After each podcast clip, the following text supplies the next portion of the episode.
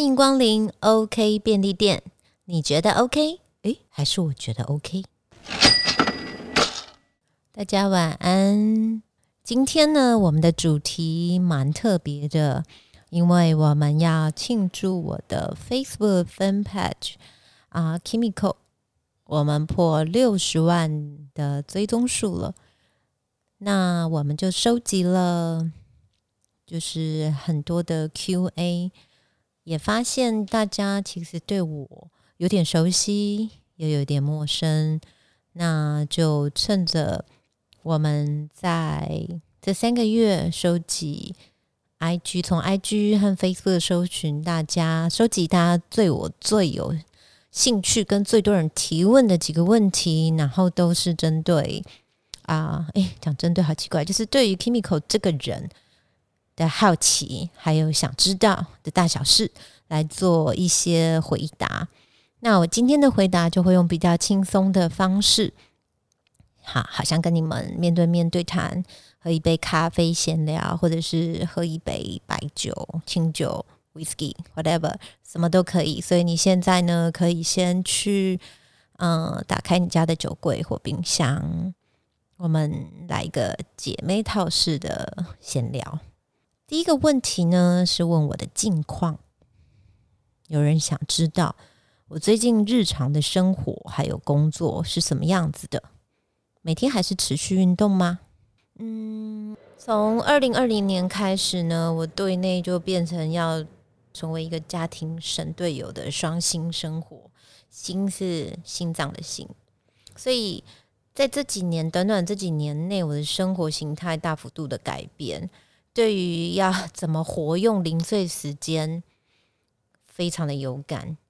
所以在时间的不多的情况下呢，我就会更把握机会做我的 Kimi Bar 美心运动，频率大概是每天至少十分钟的状态，因为我现在必须要很有效率的去感受生活。叫什么？嗯，我一下有点空白，你们就知道我已经忙到就是常常处于一个空白的状态哦，就是运动在进步再多的一个啊座右铭。那有人问我说，为什么我会决定在二零二零年到学校去教课？去之前心境上的考虑是什么？哦，对我在二零二零年呢受邀到台北市立大学担任专技副教授之职。那其实，在很多年以前呢，大家应该在新闻上面有看过，我有也是受邀到高雄的大学去担任，那时候是助理教授。那因为年资已经够了嘛，所以呃就可以通过现在嗯政府的三级三审，因为现在好像对于这个的审核又更严格了。那我的职称是专辑副教授。那为什么我会在二零二零年想做这件事情呢？是因为我其实就是刚好过了不惑之年，可以 Google 不惑之年是几岁？那我希望在这个阶段，我还可以保持一个积极学习的心态了，因为我觉得我现在已经是一个领导者的身份，那一定要更有所警觉，因为我身边就是需要保持一些可以明确指正我。的伙伴，如果没有这样的伙伴的话，我觉得我会更容易跟社会的现实层面脱节。那现在的小孩子，就是年轻的世代，反应都很直接，所以我觉得还不错。就是跟他们直接相处，我可能就不会成为穿着新衣的国王。我很需要这样子的直面的冲击。那考虑一阵子，其实考虑的点只有一个，就是我自己时间上协调的可能性。因为我每一个礼拜要空出一整天的时间到天母去授课。那我那时候其实想了很久，因为真的那一整天我还要备课，然后我上的是一个三学分的课，所以它哦会占用到真的非常大的时间。那其实最后说动我的是。王教授就是他，我觉得摩羯座是真的也蛮厉害，讲话很很有重点。他就用一句话打动我，他说：“学校中有一些家庭环境是比较辛苦的孩子，那他们会比很多人都更需要业界的资源。”他就举个例，譬如说，他们可能连 model 卡都没有机会拍摄，那我能不能来帮帮这些愿意努力的孩子？那冲着这句话，我就觉得，嗯，好，我可以做做看。那也就是带着，就也非常感谢很多周遭的伙伴。我就是带着摄影团队，我们就去了。那有人问说，我在这个教课过程中有没有经历什么有趣的事呢？学生有什么样子的行为让我比较印象深刻？我有没有遇到代沟？我只能说，每一堂课都有层出不穷的 临时状况发生，因为他毕竟，我觉得我也离校园的呃生活比较遥远了。那我觉得我学习到很多了，就是现在的小孩子们对于事情还有处理问题的方式，比我的学生时期都更有个人风格，所以他们的反应常常超乎我的想象跟预期，只能说相当有趣。那。沟通方式本来就很多种嘛，所以我也都跟他们讲，就是说，哎，我跟你们有代沟，我都蛮直接讲的。所以我就在学习你们的新时代用语，你们可以告诉我，或者是多跟我分享。有人问我说，我他们想了解，就是我对于美的认知。那这边我们会把问题分为两帕，就是第一帕，很多人问我，就是我对。主流的审美，有人想知道说我对美的第一份认知来自于哪里？在我学习芭蕾的观察中，如何去体会所谓的美感细节？那在对于美的认知里面呢，随着岁月发生了什么样的变化？怎么这么问问题？是否有什么比较重要的关键点？嗯，我觉得。嗯，我也想一下哦。我觉得我个人的看法哈，不代表所有的女生啦。所以，但我真心的觉得，就是第一个，你想要的身体是有可能被创造出来的。那这个也可以稍微跟大家分享一下，为什么我想要建立 Kimi b a 美型运动这个运动系统。就是当我还是一个小女孩，我从四岁开始练芭蕾。因为我从小受到的就是以绝对美感为唯一要求的芭蕾舞，所以我很早就体验到被高标检视身材跟长相的压力。那这个，因为我们必须要登台，就是是我们是一个专业的运动员那样子的要求，所以跟一般大家的才艺其实不太一样的。那在后来我。长大之后呢，我又接触了演艺工作，进入到艺能界，那也发现这个娱乐圈对于美丽的标准是更严苛的，所以我一直处于在一个永远都比有人比你更美、更瘦、脚更长、腿更细、臀部更翘、腰更窄、胸部更大、脸更小的环境里，然后也每一天都永远有人在嫌你不够瘦、不够美。嗯，不够大，很多地方不够大，不够年轻。我只能说，就是没有比较就没有伤害了。但是我一直对于主流的审美这件事情，我有一个疑惑，就是为什么身为女性要被拿来用这些条件比较？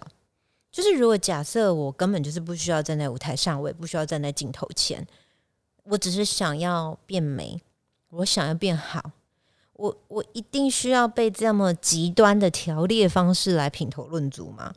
我需要这样子被质疑到怀疑自己吗？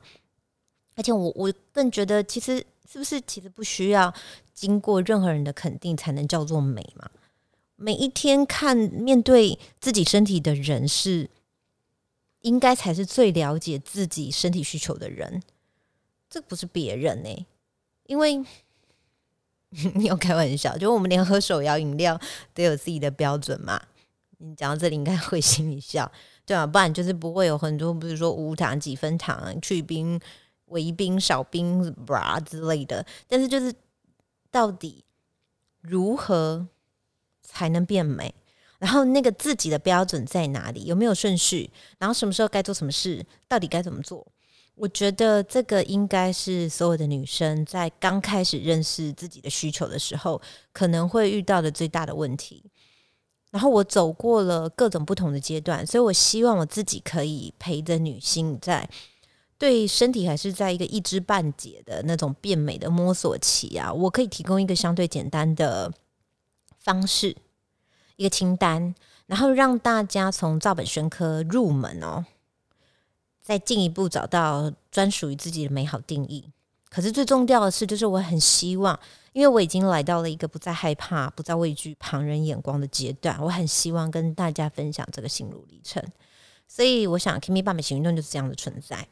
它是为了一个为了要准备好要改变，而且接受自己、认同自己的改变的女人们而凝聚的力量。所以，我想做一个真实、认对自己认同度高的女人，就是 Kimi 爸美型运动的精神。那有人问我说，我有没有为自己的体型啊？长相啊，或者是体重，或是肌肉困扰，或者是怎么去解决这样的困扰？呃，我困扰的，我是怎么样去接纳而且爱上自己的身体？有没有可以提供一个具体的过程呢？嗯，我觉得这就是有点像我刚刚回答的了。那我必须说，我嗯小时候学习的芭蕾，它在我的基因里面，应该说我基因里面原本就有的，叫做执着。那学芭蕾舞的各种严格的呃训练呢，让我对于这件事情还带着自律的精神，所以我只能说，我觉得我是一个很不轻易放弃任何人，不呃不轻易放弃任何事情的个性。我会想办法一直用不同的方式去跟任何人沟通，因为我内心里有一定要做大事情，所以我是属于说什么都不想放弃。的类型吧。那有人问我说：“通过运动和舞蹈，他说我说过，对，大家可以上网搜寻 #hashtag Kimiko 说，你们可以看到很多我以往啊跟大家叙述过的很多我自己的观点。那通过运动和舞蹈，我终于接近我自己心目中想要的样子了。那有人想问我说：我心中想要的样子是什么样子呢？我对自己有什么样的期待？那我觉得社会。或是大众对我的期待又是什么？我觉得不管是哪一种体型，每一个人的身体对我来讲，我都会我是这样叙述的。我觉得每个人身体都是一个无比诚实的机器。那这个机器运作的好与否，其实要看你自己的操作模式，它没有任何借口。所以，怎么样去学习照顾自己的身体？我觉得它会是 priority。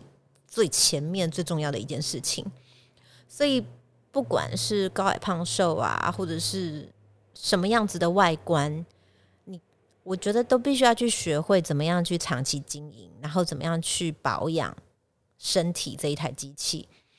所以规律生活的养成，还有饮食习惯，这真的是保持你身材的一个最棒，而且也是最健康的途径。毕竟，拥有一个健康的身体才是一件美好的开始嘛。所以，如果说我想要分享给大家的，应该是怎么样去认识，然后去吃健康又美味的食物，然后又自在的运动，自在的开心的流汗，然后真心真意的关心自己的健康。那最重要是要很清楚的知道，任何以牺牲你的健康去换取身材的行为，对于我来讲都不可取，因为。根据不一样的年龄，就是怎么样依你的现况去调整你的饮食结构，然后调配适量而且动作品质好的运动方式，在日积月累的月累 的累维持你的身体在一个正确的姿势状态。其实我现在这样讲，这三个简单到令人不敢相信的方式，就是最有效的方式。所以你们会发现，我不管如果。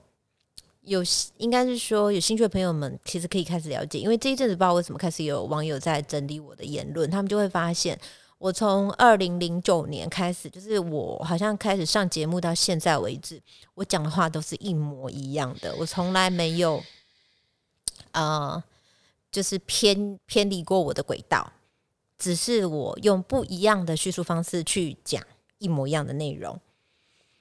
那我觉得就是。最简单的方式就是最有效，所以你真的不要被所谓的减肥或是瘦被这两个字困到失去理智。因为我们都不想要被主流的审美绑架，我们更不想要活在恐惧当中，因为没有必要去追求你自己基因里面根本不存在，或是你自己天生没有。可是大众如果定义它是美，然后你就觉得你一定要有，就像我，我没有双眼皮啊，但是我为了去符合上镜头的定义，我曾经。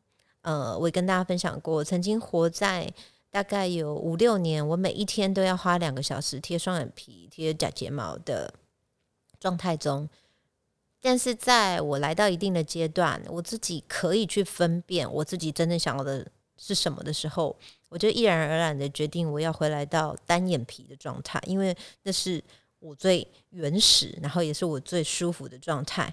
那至于喜不喜欢我单眼皮？我只能说 I don't care，因为我喜欢，我已经离开那个纠结泥沼了。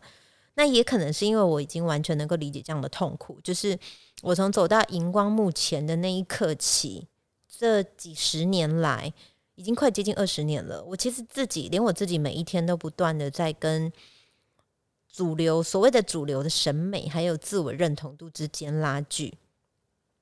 我经历过了，所以我我现在认为是，如果每一个女生都可以好好的、深入的去认识一下自己，你会发现你自己喜欢你自己的那些部分，会让你的眼睛发亮，然后你的心情就是看自己很顺眼的部分，都不来自于因为有人喜欢你，你才会喜欢自己。所以我觉得这些核心价值是。对于我来讲，我只是借由我的 Kimi b a 美型运动，因为它是一个比较具体的叙述方式，去明确的指出每一个女生她值得被肯定的每一个小地方。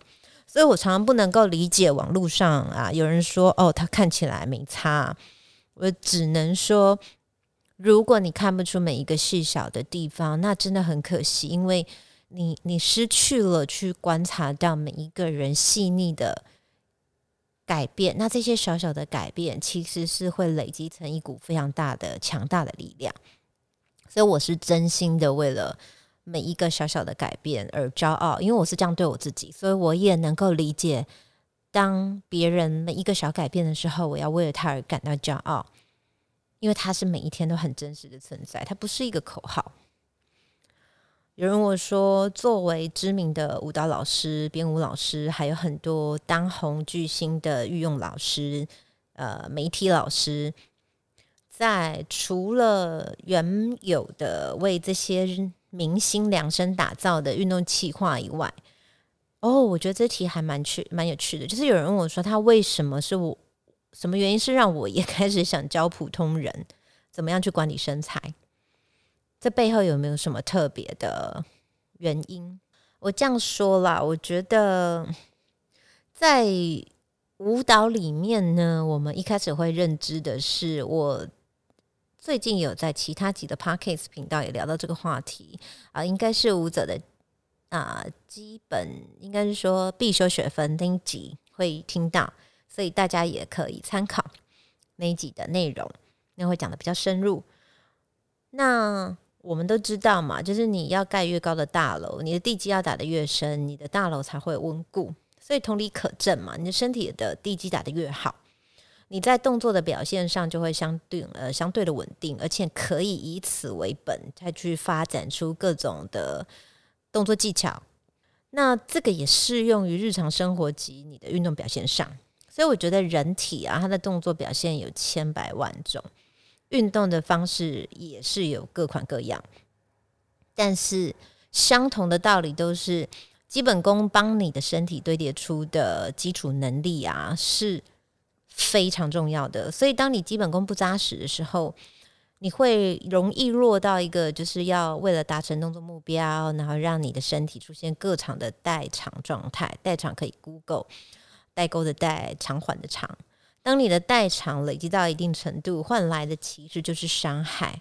那这个，我想对于很多竞技运动员都非常知道。那可能对于一般人来讲，他不知道什么是代偿的话，举例来讲，就是譬如说你膝盖痛，或者是你的关节疼痛，这些大家可以呃去搜寻一下我之前的文章。其实，在 Chemical 打抗我们的官网里面也讲到很多相关的专业深度文。那在舞蹈里面，我还是从舞蹈，因为我的运动是从舞蹈开始，然后慢慢的回推出基本功的训练。我跟其他人的运动模式都不太一样，我们是一个很特殊的回推式的运动系统。所以在舞蹈中呢，基本功代表就是从零开始去建立你身体的动作基础。所以对于角度、力道、美感、精确度这四个面向，看起来很简单的这四个面相，非常要求，无一不要求。但其实这四个面相呢，角度、力道、美感、精准，说起来都很简单，但是其实都非常折磨人。它其实是不简单的累积。那你这四个面相没有累积到一定程度，其实你会看不太出来你的身体变化，然后你就看不出来变化，你可能心里就不会觉得有效果。那这个是很细致，必须要用你的身心全心全意的去感受的。所以这也是为什么我的 Kimi 八美型运动它的主诉求是身体感知、body awareness，还有动作控制。Motor control，或者是正确的动作模式，就 movement pattern。所以这几个诉求会让你的身体训练呢，开始你也会对他觉得说，嗯，他好像跟舞蹈呃一样有趣，然后又变化无穷。可是，在这一个前提之下，就是让你觉得趣味性的情况下，前提我们又设计了一些安全机制，所以人人都可以上手。感觉入门都不困难，但是你又有很深的探索空间。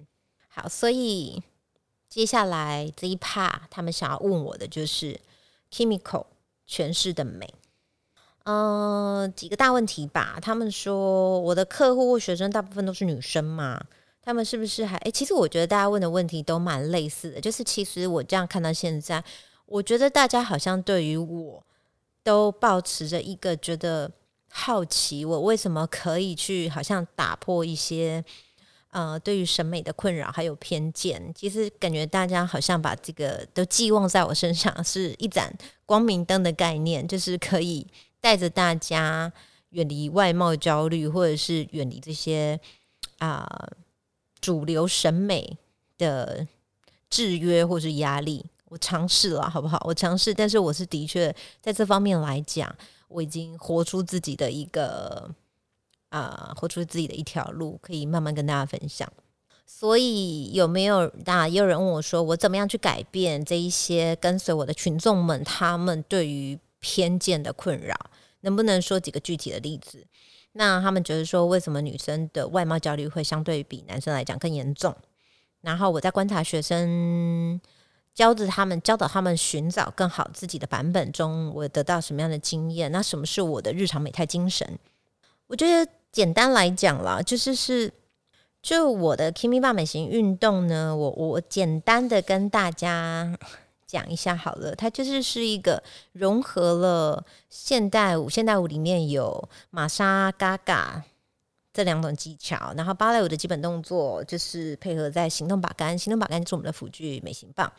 以等长收缩为主，然后专注于雕塑身体美型的训练系统，所以我们非常着重的本是本体感觉，然后还有极富创造性的基本动作。因为你在操作我们的动作的时候，你会发现流畅自如是我们最追求的。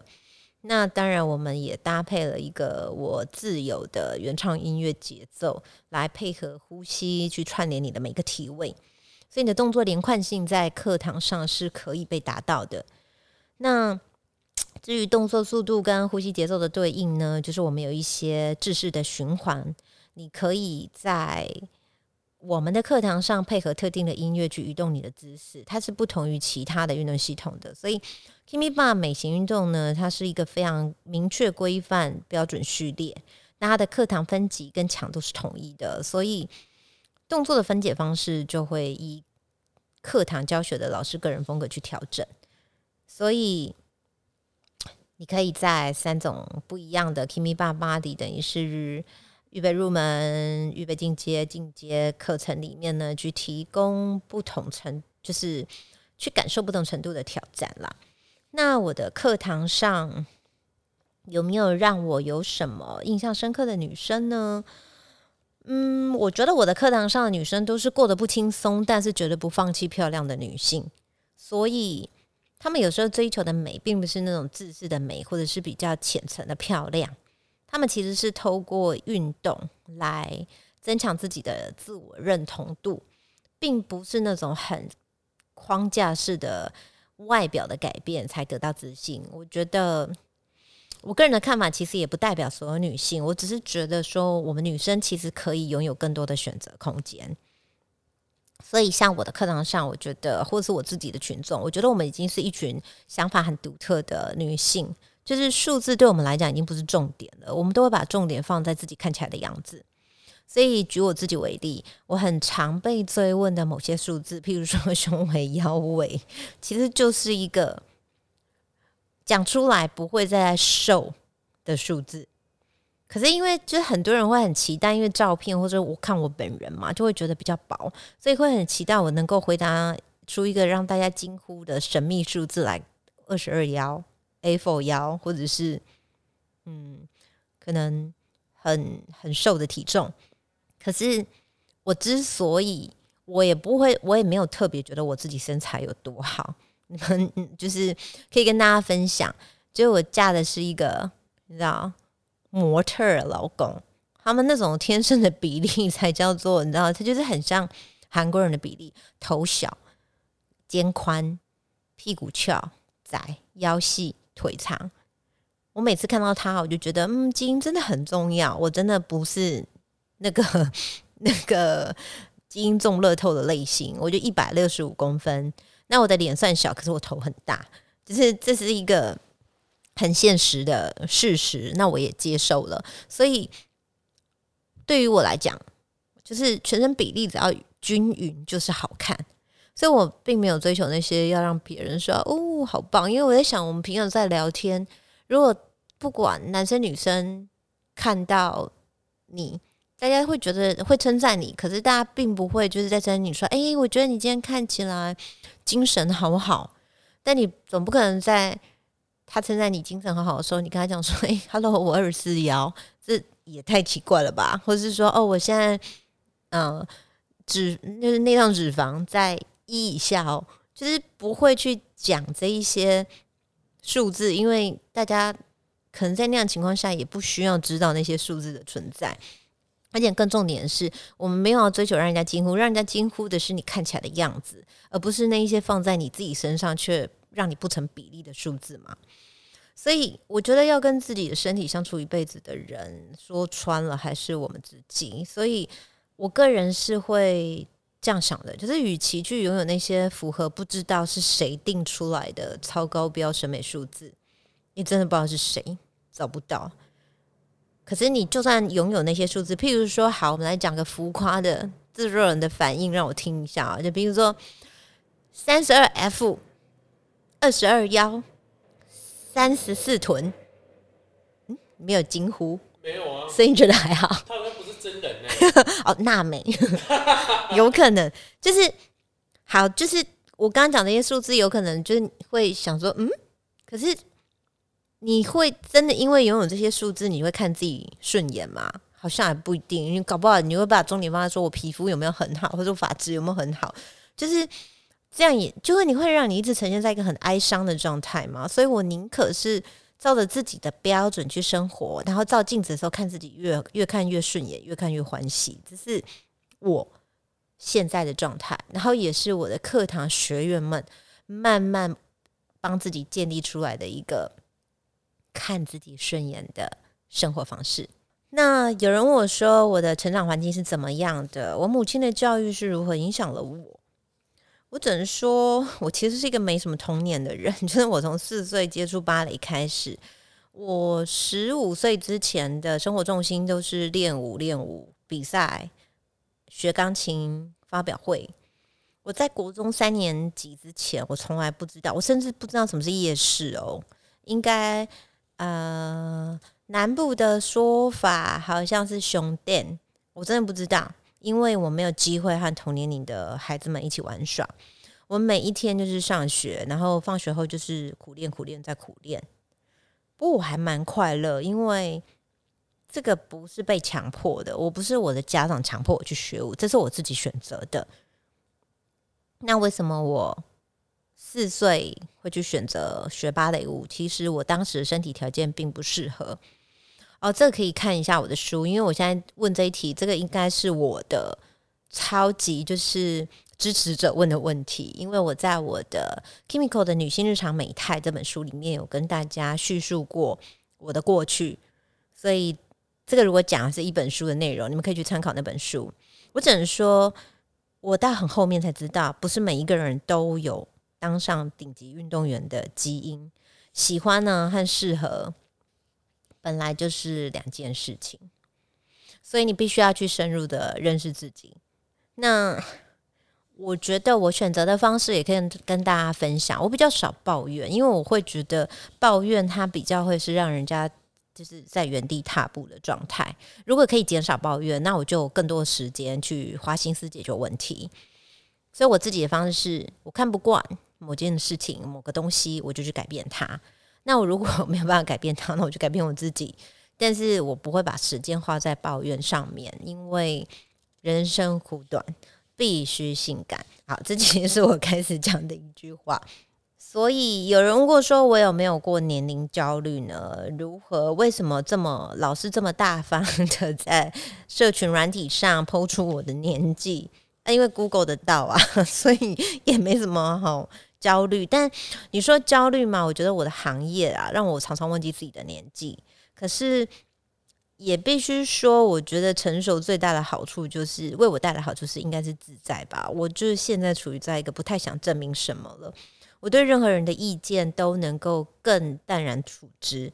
那当然，我讲的更就是我觉得也还有空间。我现在不太会去表演什么大气，因为我就是不在乎。我现在反而最重要的、最常讲的一句话是：哦，不重要。我以前可能会花很多力气去迎合很多人、很多事，可是我现在真的觉得，我过四十岁以后，我觉得我好像没什么力气去折腾了。然后也发现，就是。就以前很在乎的每一件小事，现在就也觉得嗯，好像其实也没有什么损失啊。那有人问我说，我有没有过中年危机？哎，没礼貌，怎么看待衰老？好来这样说，我不知道大家有没有看过，我在女大或者是各大媒体，他们都曾过疯转过我的一篇文章。我说我过了三十五岁以后，我特别注意几件事情。那我不知道这个是，就是我列的这几件事情会引起这么大的回响，可能我觉得可能说进很多人的心里了吧。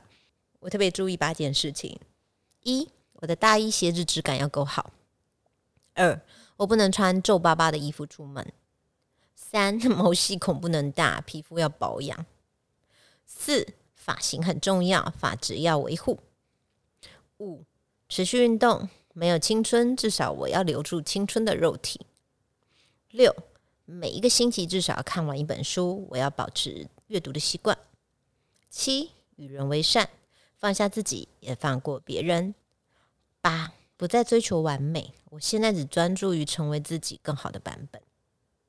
所以，我觉得我每一天最容易出现的情绪是什么？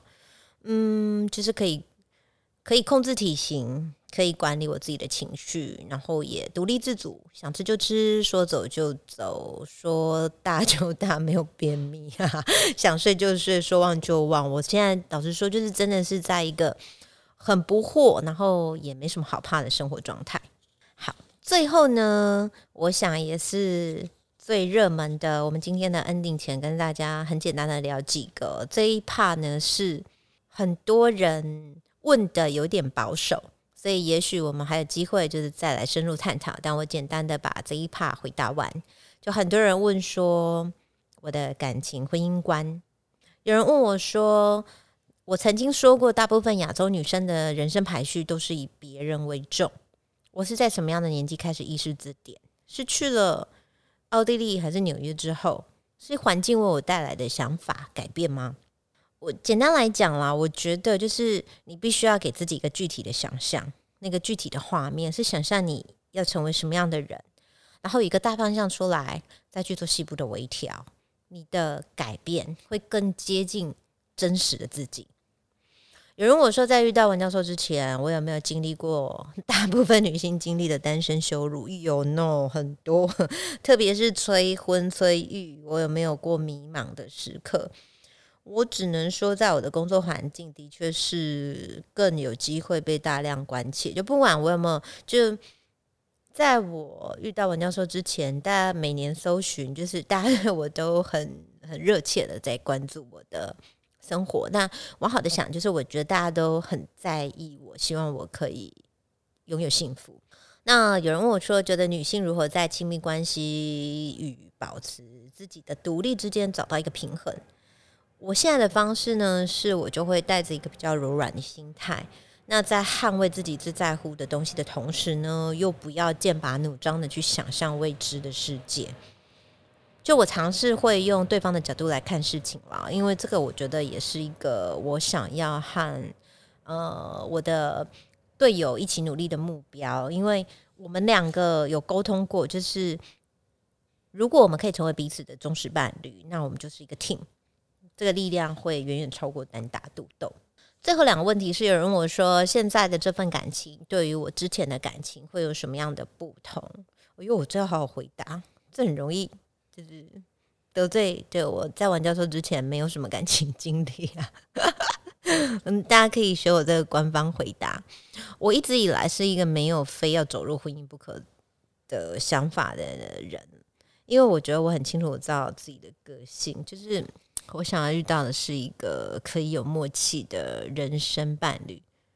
所以其实应该说我我我愿意冒着这个风险去耗尽青春。耐心等待寻找，所以大家会觉得可能对我这方面认同度很高，是是因为我一直不断跟大家分享我心理和实质上的准备有哪些。我不是用一个，就这方面我蛮不像双鱼座的，因为我一开始就觉得我有可能会很后面才找到，生活是有可能我会遇不到。我最坏打算就是我终身都遇不到。所以如果我会已经对自己。很清楚知道自己是不会为了结婚而结婚的人，我很早就提前在享受孤独，然后也跟大家分享，就是怎么样去啊保持一个自在，然后接受孤独的状态，然后更多的是就是我都用会用一种比较幽默的方式去对身边异样的眼光跟他们和平相处。所以大家应该会觉得说，我怎么能够对于这些事情都处之泰然？应该是因为我都蛮实际的，在跟大家分享各种做法。那对于婚姻和生育，大家觉得说，我现在是保持一个什么样的态度和看法？我只能说我就是一个不会对自己设限，但是绝对不将就的人。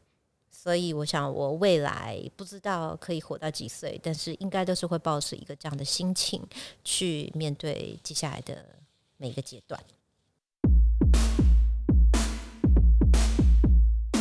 OK 便利店，我觉得 OK 的人生小撇步。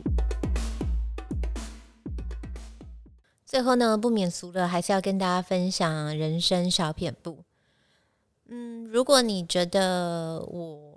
跟大家分享的人生是你觉得有兴趣而且有认同的，那你现在呢？可能在一个比较迷惘的阶段，或者是你希望有一个人，可能是你的一个借鉴，或者是你可以参考的依据。那我想你的人生小撇步，如果是想要跟我一样成为一个有点幽默，然后看事情也是能够处之泰然，然后。也活在一个蛮开心独立状态，然后目前也还蛮享受伴侣关系。我讲目前嘛的女性，那你的人生小撇步就是继续追踪 Kimiko，然后收听我的每一集 Podcast 频道，因为我会在这里毫无保留跟大家分享我的每一个阶段的心路历程。那也欢迎大家留言告诉我，你们还想要听到我什么样子的分享？也许我走过的冤枉路。我会跟大家讲，你就可以绕过它。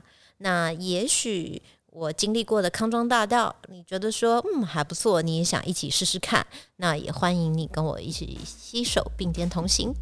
听众朋友们，如果听完今天的分享，你觉得自己的心情比较 OK，那么我想邀请大家到 Apple Podcast、Spotify 帮我订阅、评分、留言。评分五颗星，留言多一点。OK 便利店，我们下周见。